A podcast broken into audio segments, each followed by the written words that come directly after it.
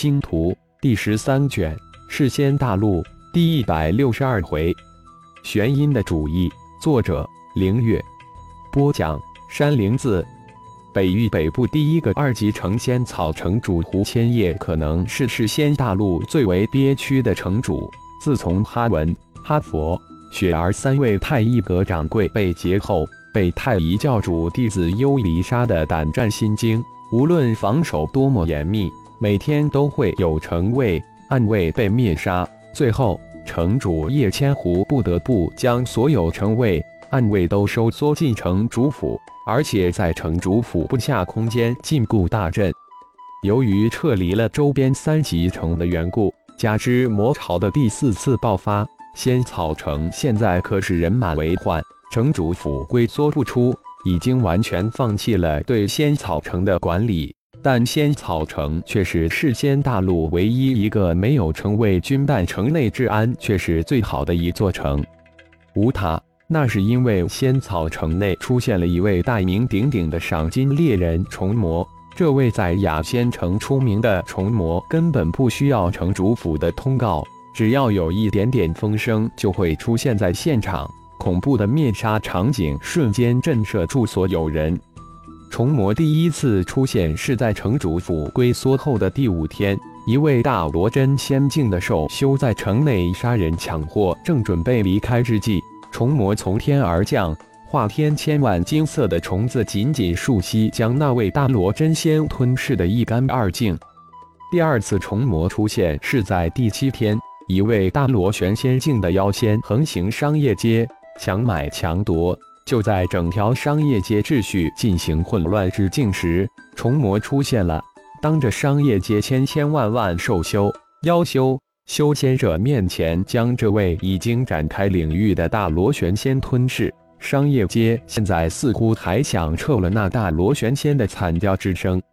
第三次虫魔是在一个七人的大罗真仙境的兽修团伙抢劫之时出现。被生吞活吃的七位大罗真仙境的兽修惨叫声，让整个仙草城都能听见，也彻底的震慑住了所有心怀不轨的兽修、妖修、人修。自第三次虫魔出现后，仙草城至今再也没有任何人敢闹事造事。仙草城商业街仙草商行中，虎啸、狮刚两大商行的老大聚在了一起。脸上隐隐有着兴奋之色。听说了吧？太乙教已经占据了雅仙城、迦兰城。太乙教已经竖起大旗，要与世仙盟古对古罗对罗的干上了。虎啸首先开口说道：“现在整个仙草城都在传了，流言四起，不过都非常看好太乙教。”师刚也接口道：“刚刚我的太乙仙王连接器传出消息。”太乙仙王将在今天中午再一次开放，这也是我为什么急急的通知你来的缘故。虎啸这才步入正题。烈虎、火凤、炎龙三大修仙家族的家主刚刚传消息给我，说他们三大家族已经迁进雅仙城了，说太乙教将有大动作，让我们好好准备准备。也正好接到你的传讯，我立即就赶过来了。不过我的连接器没有传出任何消息。师刚说完，心中一动，看来虎啸似乎在太乙教很是被看中。哦，三位家主具体透露了些什么？虎啸也是一愣，连忙问道：“三位家主说，仙草城可能成为这一次风暴的中心，还说太乙仙王可能很快就开启。”嗯，不错。太乙仙王今天将开启，而且这一次开启后，购置丹符器以灵花、灵草等天材的宝置换为主，其次才是仙晶、仙石被排除在外了。虎啸说道：“也就是说，我们还有半天的时间准备，半天后消息就会公开了。”师刚接口道：“嗯，的确，这也算是太一阁给我们的优惠吧。通知下去。”我们仙草商行全力收购天才的宝灵花灵草及换购仙晶。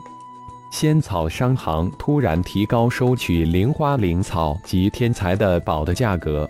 不仅如此，而且还在暗中大量的以提高兑换比例用仙石换仙晶。仙草商行的异动，自然会惊动仙草城的各大大小小的商盟、商行，但绝大多数商行没有在意此事，只有很少的商行在悄然跟风。太一星神殿的一个偏殿小型的议事厅中，世能、幽离两师兄弟带着玄阴四小及血红、泰雅、泰达三人正商议着如何破开城主府的大阵。现在的势能。幽离、玄阴、金乌、雷灵、冰焰六人因为师兄师弟之争无果后各退一步，大家以名字称呼，只有血红、泰雅、泰达三人不敢逾越师兄称之。小悠悠，你的天赋空间神通都无法轻易破开城主府的大阵，我们就更无法破开了。现在每次只是你一人潜入城主府，大杀四方。我们只有干瞪眼，现大怎么办？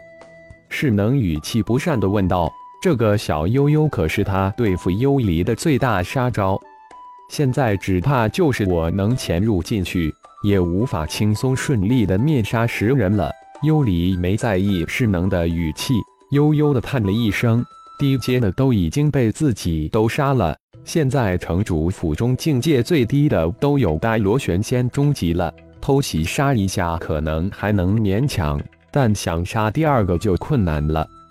如果我们不能一天杀十人，就是自己打脸，不仅丢了我们自己的脸，最重要的是丢了太一教的脸，这事可就大了。到时只怕师尊都会责罚我们。金乌接口道：“师兄，我们能否求助师尊的小虫化身？”城主府的那个什么破阵，只需招出千万虫群，转瞬就能啃吃一个干净。这时，一直没有出声的泰雅突然用稚嫩的童声说道：“谁敢去？”冰焰冷冷地问道。顿时，大厅静寂无声，连呼吸声也停了下来。师尊的几大化身中，也只有魔圣化身还算正常，其余的小虫、血麒麟、魔灵。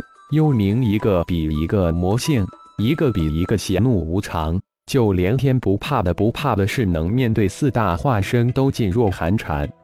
看着众人都看向自己，是能突然浑身汗毛倒立，于是连忙说道：“想想别的办法吧，我是不会去的。”没想到小球球也有胆小的时候，幽里阴阴的蹦出了一句：“小悠悠，你胆大，你去啊！”没有谁会拦着你，是能立即反击道：“其实我有一个办法。”这时，玄阴突然开口道：“是能。”幽离两人针尖对麦芒的事情时刻都会发生，大家都习以为常了。哦，小音音有好办法。是能立即来劲了，开口问道：“是能，你再叫小音音就绝对闭口。”玄阴急了，立即喝道。这个小音音是自己四小与世能、幽离两人争师兄时被世能喊出来的。不仅如此，小雷雷、小呜呜、小冰冰可都是世能的杰作。幽离瞪了一眼世能，满怀希望地问道：“玄阴可真有好办法？”看着一众人都怒目着自己，世能连忙认雄，用手将自己的嘴马捂了起来。玄阴这才满意的看了众人一眼，我不仅有办法，而且这个办法绝对有效。感谢朋友们的收听，更多精彩章节，请听下回分解。